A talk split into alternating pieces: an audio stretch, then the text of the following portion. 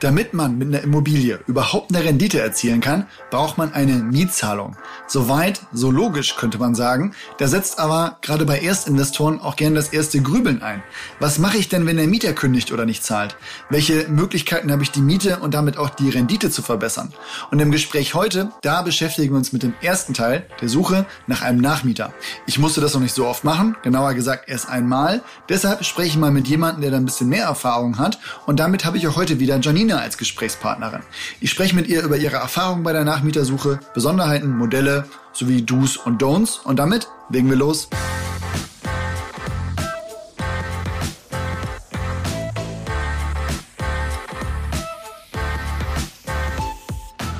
Du musst jetzt nicht die genaue Anzahl von Einheiten nennen, aber einige Immobilien hältst du ja selbst oder sie sind schon durch deine Hände gegangen. Wie oft hat denn schon eine Mieterin bei dir gekündigt und du musstest eine Nachmieterin finden? Gute Frage, Olli. Aber gewiss schon um die 40 Mal. Okay, wie bist du das Thema denn jeweils angegangen? Es gibt ja mehrere Möglichkeiten. Ganz einfach gesagt, du kannst dich darum selbst kümmern. Oder jemand wie eine Maklerin, Schrägstrich Makler, beauftragen. Gibst du dem Makler einen qualifizierten Alleinauftrag, sucht der Makler exklusiv, beziehungsweise es läuft alles über den Makler. Alternativ könnt ihr vereinbaren, dass auch du dich um einen Nachmieter oder eine Nachmieterin kümmern kannst. Hm, kurze Zwischenfrage. Was spricht denn da für einen Alleinauftrag? Einige Makler, Maklerinnen werden nicht tätig, wenn es nicht alleine über sie läuft. Das hat ja auch alles etwas mit dem Aufwand zu tun. Und so wird halt die Cottage verdient. Außerdem kann es ja sonst auch zu Überschneidungen bei Angebotsanzeigen kommen. Das wollen einige Makler gerne vermeiden. Wie siehst du da das Thema Mietersuche über Mietverwaltung? Also es gibt ja welche, bei denen ist das in der Leistung inkludiert, dann halt für einen Einmalbetrag oder ja einen generell höheren monatlichen Vergütungssatz. In der Regel kann das dann ja günstiger sein als die Maklerkosten bei einer Neuvermietung, jedenfalls ja, ja, je nachdem, wie oft man das halt braucht. Aber hast du da schon mal die Mietverwaltung auch für genutzt? In der Tat habe ich mittlerweile bei fast all meinen Objekten eine Mietverwaltung. Die haben ja nicht nur den Vorteil der Mietersuche, sondern meistens haben sie auch eine Liste von wartenden Mietern. Es gibt übrigens noch eine andere Möglichkeit.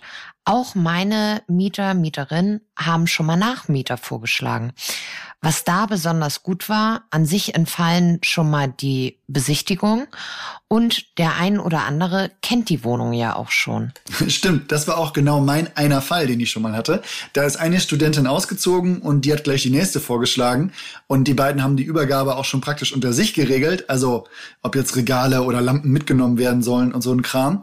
Da habe ich übrigens auch überlegt, ob es sinnvoll ist, eine Mindestmietdauer festzuschreiben. Was denkst du da? Das kommt natürlich darauf an, was du mit dem Objekt vorhast. Generell würde ich sagen, dass man ja auch nicht ständig neue Mieter suchen will. Daher tendiere ich schon dazu, eine Mindestmietdauer auch in den Vertrag mit aufzunehmen, wenn es für das Objekt und den Markt sinnvoll ist. Für welche Objekte siehst du das an dieser Stelle denn als nicht sinnvoll an? Naja, es gibt ja Objekte, die klar auf Zeit oder zweckgebunden vermietet sind.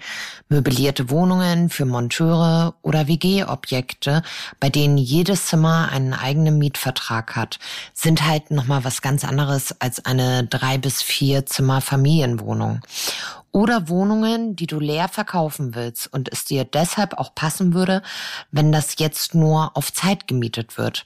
Das sollte man im Blick haben. Wenn wir aber mal von dem Standardfall ausgehen, der dir gerade vorschwebt, dann würde ich so zwei Jahre sagen. Aber ich habe auch schon mehr und weniger in Mietverträgen gesehen. Aber gerade wenn du einen Makler auch bezahlt hast, muss sich das ja auch erstmal wieder reinverdienen. Daher finde ich den Ausschluss der Kündigung für eine gewisse Zeit schon fair. Und du merkst auch, ob dein Gegenüber darauf ablehnend reagiert.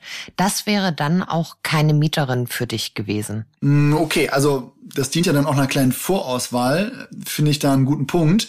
Aber dann kommen wir auch schon an ein Thema, dass wir ja nicht irgendeine Mieterin finden wollen, sondern eine ja gute Mieterin. Und um das zu spezifizieren, würde ich sagen, jemand, der pünktlich zahlt, keinen Unfug mit der Wohnung macht und generell zuverlässig ist. Ja, sehe ich auch so. Um gute und solvente Mieter, Mieterinnen anzuziehen, sollte man die Wohnung auch in einem entsprechenden Zustand präsentieren. Aufgeräumt und geputzt sollte es auf den Bildern sein. Und der Ist-Zustand sollte dann auch nicht großartig davon abweichen. Man will ja den Mieter haben, der die Wohnung auch wertschätzt und vor allem eine Auswahl an potenziellen Mietkandidaten haben. Das ist zwar in bestimmten Lagen auch ohne gutes Bildmaterial möglich, aber das erleichtert die Suche natürlich trotzdem. Man will ja auch nicht unnötig oft eine Besichtigung vereinbaren und den eigenen Aufwand da minimieren.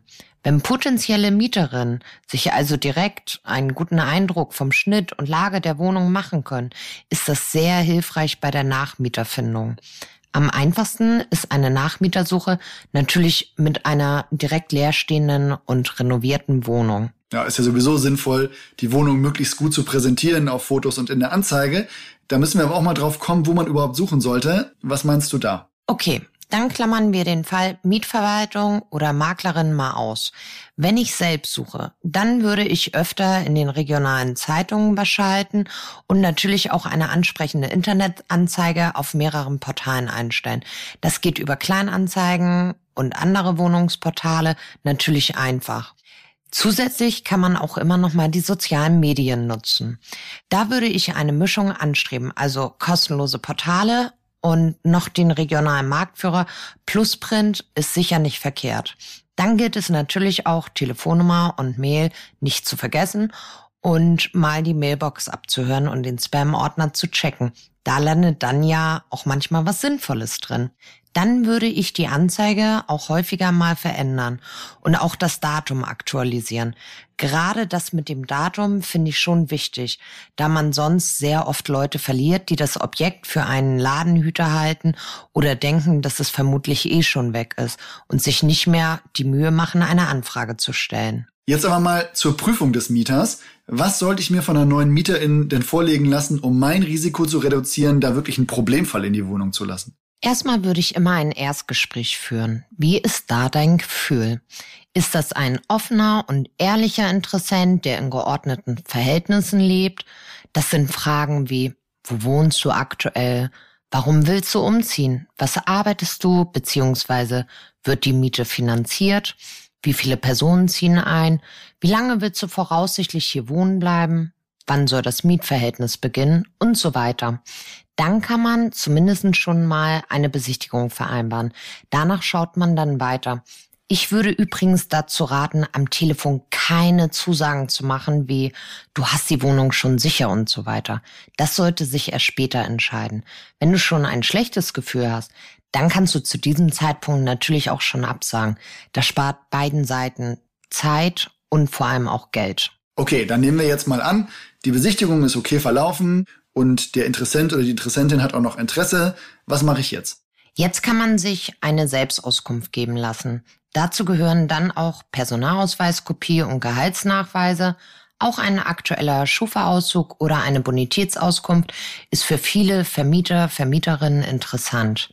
Man kann das übrigens auch als Vermieter machen, weil man da ein berechtigtes Interesse geltend machen kann und die notwendigen Daten in der Selbstauskunft hat. Die Kosten liegen da vielleicht zwischen 20 und 60 Euro, je nach Dienst, den man nutzt.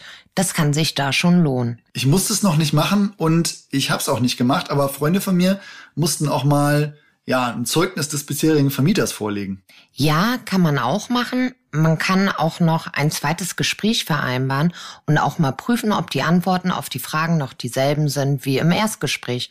Da sollte ja kaum eine Abweichung vorhanden sein. Dann was anderes. Wie siehst du das Thema Mietbürgschaft? Das macht Sinn, wenn der Mieter vielleicht kein geregeltes Einkommen oder ein geringes Einkommen hat, also vielleicht Studentinnen und Studenten. Das ist ja auch üblich, dass solche Bürgschaften von den Eltern übernommen werden. Ich habe aber auch echt gute Erfahrungen mit den Kautionsversicherungen gemacht. Wie lief das denn sonst so bei dir? Also wie viele Mietkandidaten hast du denn so im Schnitt gehabt pro Objekt? Natürlich wieder total unterschiedlich. Lage, Lage, Lage, Oliver. Ist es eine Metropolregion? In welchem Stockwerk ist die Wohnung? Wie ist das Stadtviertel so? Das spielt alles natürlich eine Rolle. In Berlin brauchst du die Wohnung nur zu einer annehmbaren Miete einstellen und schon hört dein Postfach nicht auf zu bimmeln.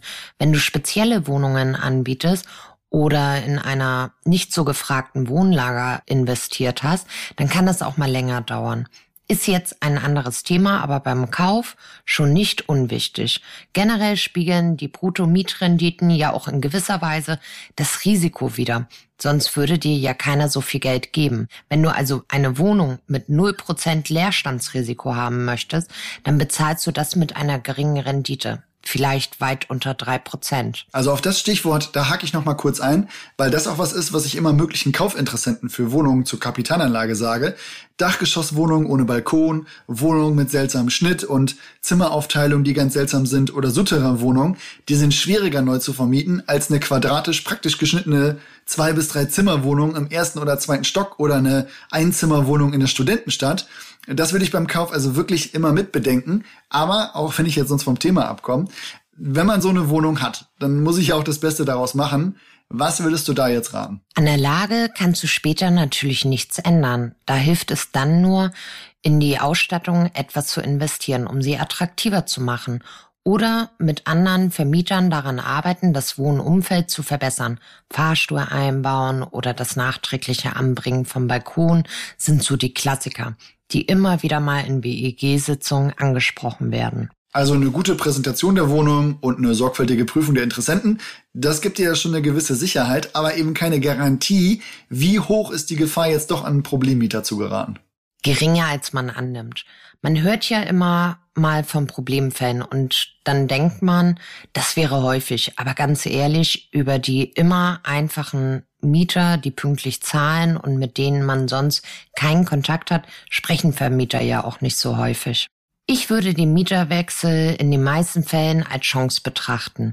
Wenn du eine Wohnung verkaufen möchtest, dann ist das in einigen Lagen saniert und leer stehen, natürlich ein Traum für viele Kaufinteressenten. Und wenn man die Wohnung weiter halten möchte, hat man endlich die Möglichkeit, einen Top-Mieter zu finden, der nie Probleme macht. Und ein Mieterwechsel ist ja auch immer eine Möglichkeit, die Miete weiterzuentwickeln. Top, da waren jetzt schon mal einige nützliche Tipps dabei, wie ich mich möglichst gut absichere und die richtigen Mieter für meine Wohnung finde. Da würde ich sagen, den Faden nehmen wir in einer der nächsten Folgen nochmal wieder auf und sprechen dann auch mal über Themen wie Zahlungsausfall oder Problemmieter. Aber jetzt erstmal Dank für deine Zeit, Janina. Im Nachgang habe ich mich gefragt, wie viele Deutsche ziehen denn eigentlich jährlich um? Und das ist eine ganz interessante Zahl. Das sind gut 9 Millionen pro Jahr oder gut 25.000 Umzüge pro Tag in Deutschland. Und wie Janina gesagt hat, die Kündigung, die kann man in vielen Lagen super nutzen, um die Miete zu entwickeln. Und in einigen Lagen könnte man sich bei einer Mieterkündigung auch fragen, ob man jetzt wirklich einen Nachmieter direkt sucht oder die Wohnung erstmal etwas renoviert, um das Objekt für Selbstnutzer interessanter zu machen oder in schwierigen Märkten einfach auch positiv hervorzustechen. Bei der Prüfung von Mietinteressenten gilt aber, lieber zu viel als zu wenig, gerade wenn man es ohne professionelle Hilfe selbst macht. Und bei den Profis auch gern mal nachfragen, was genau geprüft wurde und sich das auch schriftlich zusichern lassen. Das war's dann aber auch für heute. Habt einen tollen Tag. Wir hören uns bald wieder. Macht's gut.